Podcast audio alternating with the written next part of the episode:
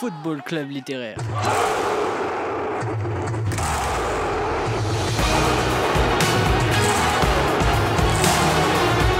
L'émission où on pense le foot sur Campus Grenoble 90.8.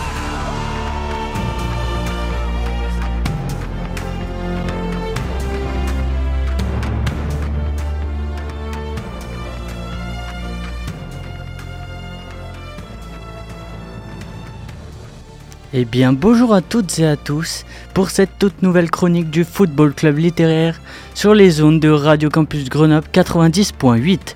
Bienvenue dans l'émission où l'on raconte le foot sous tous ses angles pour vibrer et évoquer l'essence même de ce sport, les émotions véhiculées sur le rectangle vert.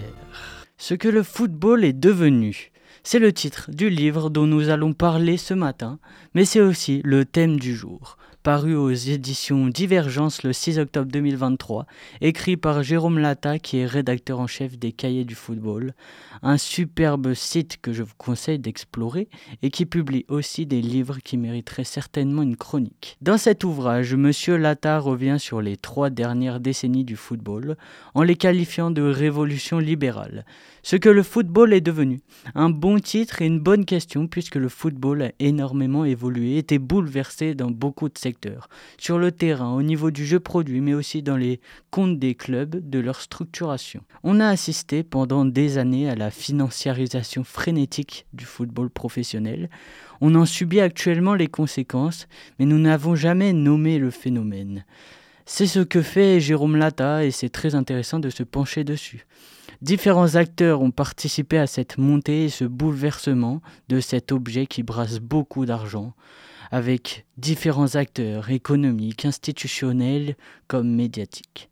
Voici toutes les conséquences délétères que nous retrouvons dans l'ouvrage. Je cite Marchandisation à outrance, creusement des inégalités économiques, gentrification des tribunes, accès de plus en plus coûteux aux diffusions télévisuelles, perte d'identité des clubs, réduction de l'aléa sportif, transformation des joueurs en actifs spéculatifs, opacité des flux financiers, corruption, instrumentalisation géopolitique par des États autocratiques, utilisation des supporters comme cobayes des restrictions de liberté, de technologies de surveillance et de la brutalisation du maintien de l'ordre. Tant d'incidences qui ont bouleversé le football. Il me semble que le principal acteur de ce bouleversement est quand même la diffusion des matchs à la télévision. Puisque depuis, l'argent euh, des droits télé est le principal revenu pour financer les clubs.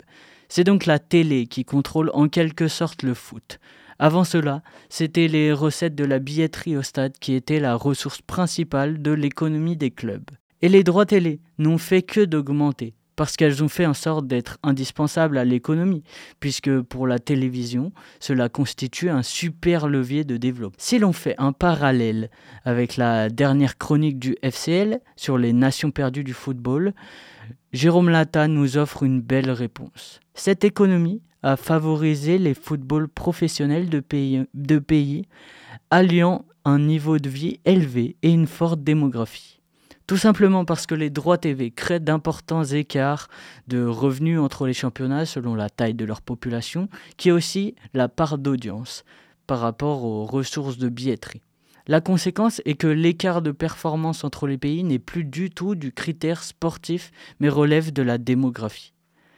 Les diffuseurs ont petit à petit imposé leur manière de représenter le jeu, notamment en voulant dynamiser avec des gros plans sur les joueurs. C'est un sujet qui peut en valoir une chronique aussi. Mais aussi imposer leur pouvoir et leur propre intérêt. Le marché a favorisé à fragmenter les calendriers afin qu'un passionné puisse regarder tous les matchs et donc que la chaîne puisse gagner plus d'argent. En dépit du folklore et de certaines traditions je cite, Fini la messe du samedi en Angleterre ou du dimanche en Italie avec le peuple du football, le même jour à la même heure dans dix stades différents. Place aux journées de championnat dispersées sur 3-4 jours.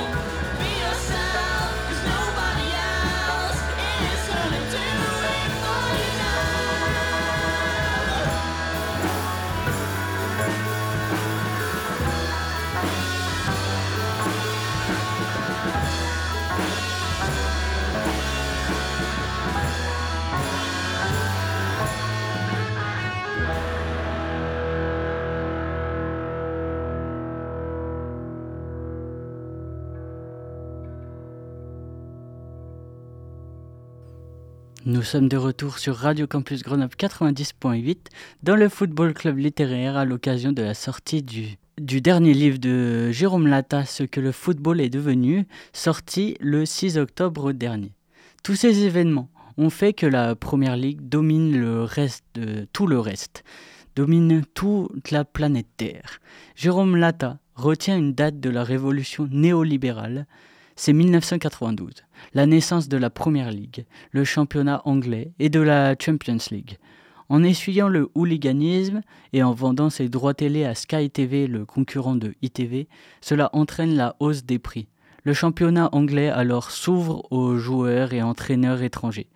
Trois ans après l'arrêt Bosman, cela fait exploser le nombre de joueurs extra-communautaires. Les stades sont devenus impersonnels avec des namings farfelus comme Emirates Stadium pour euh, Arsenal ou Etihad Stadium pour Manchester City. Cela devient des machines à cash accueillant surtout des touristes et des individus d'une CSP plus élevée les clubs sont devenus de réelles entreprises comme les autres. C'est cette mentalité qui explique un peu le désastre dans certains clubs, où aux mains des investisseurs pensant euh, rentabilité et porte-monnaie, le club se casse la gueule puisque cela ne pense pas ballon rond et rectangle vert.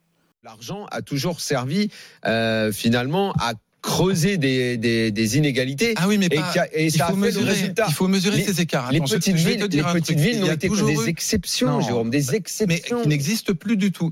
il y a toujours eu des clubs riches. Tu as raison de, de, dire ça. Je m'attendais un petit peu à ce que tu, à ce que tu me le dises. La différence, c'est que les écarts de richesse ont été démultipliés par les évolutions au cours des, au cours des, des dernières décennies et d'autre part que ce qu'on pouvait acheter dans les années 50, c'était assez limité. Tu pouvais investir le, le, Real Madrid qui se développait bien. Bon, il y avait des soutiens politiques, mais bon, c'était un bon club qui remportait les premières coupes d'Europe. Ils pouvaient investir leurs revenus dans l'agrandissement du stade et dans l'achat de deux ou trois joueurs étrangers, dans les meilleurs joueurs espagnols. Il y avait des limites. Aujourd'hui, non seulement les écarts de richesse, ils sont beaucoup plus importants qu'à cette époque-là, mais tu peux acheter beaucoup plus de choses avec euh, avec, ça, avec ce que tu gagnes. C'est un autre dossier. Et notamment, tu veux parler de la libre circulation des joueurs. Tu voudrais qu'on revienne à deux étrangers. Pourquoi pas oui, pourquoi pas Ça c'est autre chose. Ou à des systèmes mais là, tu vas aller contre l'Europe. Tu sais bien que c'est pas possible. Mais si c'est possible. Le gros désaccord. Tu peux interroger plein de juristes spécialistes du droit européen du sport. Ils te diront que c'était possible de réguler et que l'UEFA a renoncé. D'ailleurs, dans la parole à Simon Dans la règle possible. Dans la rigueur, limitation des effectifs. Tu as plein de moyens de réguler. Il faut que ça fasse système, que ce mhm. soit global. Et on régule et on a un football beaucoup plus ouvert où on peut revoir euh, euh, pas seulement les mêmes clubs euh, à partir des quarts de finale de la Ligue des Champions, où, où plein de grands clubs comme l'Ajax, etc., feront pas juste un, un one-shot en demi-finale de la Ligue des Champions, mais, pourront aussi la différence entre, sportivement être récompensés et durer. la parole à Thibault C'est la différence entre être, hein, la réalité, et devoir être. C'est qu'on aimerait bien qu'elle soit. Euh, et le désaccord, il est là. C'est que toi, ton livre, il est là pour présenter tel que ça. Tu le dis toi-même, un autre football est possible. C'est le, slogan de, des cahiers du foot. Euh, c'est le slogan, ça a été, ça a été celui euh, des miroirs du sport pendant longtemps aussi, le miroir du football. Un autre football est possible. Certes, un autre monde est possible. Donc, on peut, on peut euh, gloser sur ce monde possible. C'est intéressant. On peut faire de la littérature, on peut, faire des colloques, on peut en, discuter. Simplement, euh, ce qu'on essaie de faire aussi euh, ici, quand tu quand dans le cambouis, quand tu as, dans l'action, c'est aussi de penser ce qui se passe là, à ce moment-là. Et qu'est-ce que tu fais maintenant Quant à est-ce qu'il faut réguler? Comment tu peux réguler? Nous avons écouté un extrait de l'Afterfoot sur RMC, où Jérôme Lata était invité pour discuter de son livre. Bref, une analyse que beaucoup constatent, mais qui est très bien détaillée dans cet ouvrage, puisqu'il est daté, chiffré, argumenté avec toutes les conséquences qui découlent de tous les événements qui ont bousculé le monde du football. Jérôme Lata nous dit qu'un autre football est possible à la fin du livre. Plusieurs solutions s'offrent à nous. La plus évidente est celle qui va arriver certainement, est celle d'une Super Ligue européenne, ou moins fermée, euh, semi-fermée, pour les clubs qui n'ont pas la chance d'en être mais l'avantage serait la régulation globale des clubs avec plusieurs dispositifs qu'il faudrait installer à l'échelle européenne. Plafond des salaires, limitation de joueurs dans un même effectif et de joueurs prêtés à d'autres clubs, revalorisation des indemnités de formation et de la contribution de solidarité, calcul objectivé des montants de transfert, interdiction des transferts de mineurs, instauration d'une chambre de compensation pour tracer les flux financiers, ainsi que la redistribution équitable des revenus pour que le football amateur euh, soit plus riche afin de lutter contre les inégalités. Affaire à suivre. Parce que le foot ne s'écrit pas qu'avec les pieds, je vous conseille cet ouvrage de Jérôme Lata, qui nous fait une belle analyse des 30 dernières années dans le football, en espérant qu'une solution au marasme arrive incessamment sous peu, puisque l'on connaît les alternatives. Le livre pousse au débat et à la réflexion sur le fonctionnement du football qui se déroule sous les yeux de chaque personne qui s'intéresse de près ou de loin à ce sport. Et pourtant, c'est très peu dénoncé, en espérant que la notion euh, de mérite reprenne place au centre du foot. Parce que le foot s'écrit aussi avec les mots, le Football Club littéraire touche à sa fin. Je suis heureux de vous avoir présenté ce que le football est devenu de Jérôme Lata, paru aux éditions Divergence le 6 octobre 2023. Voilà, j'ai hâte de vous présenter le prochain livre et de parler encore et toujours foot sur les ondes de Radio Campus Grenoble 90.8. Je vous invite à me suivre sur mon compte Instagram FCL. Vous trouverez le lien sur le site et je vous donne rendez-vous un jeudi sur deux à 11h à l'antenne. Et vous pouvez retrouver cette chronique en podcast sur le site de Radio Campus Grenoble. Merci à tous et à la prochaine. C'est lui qui dépend maillot, bien sûr, petit.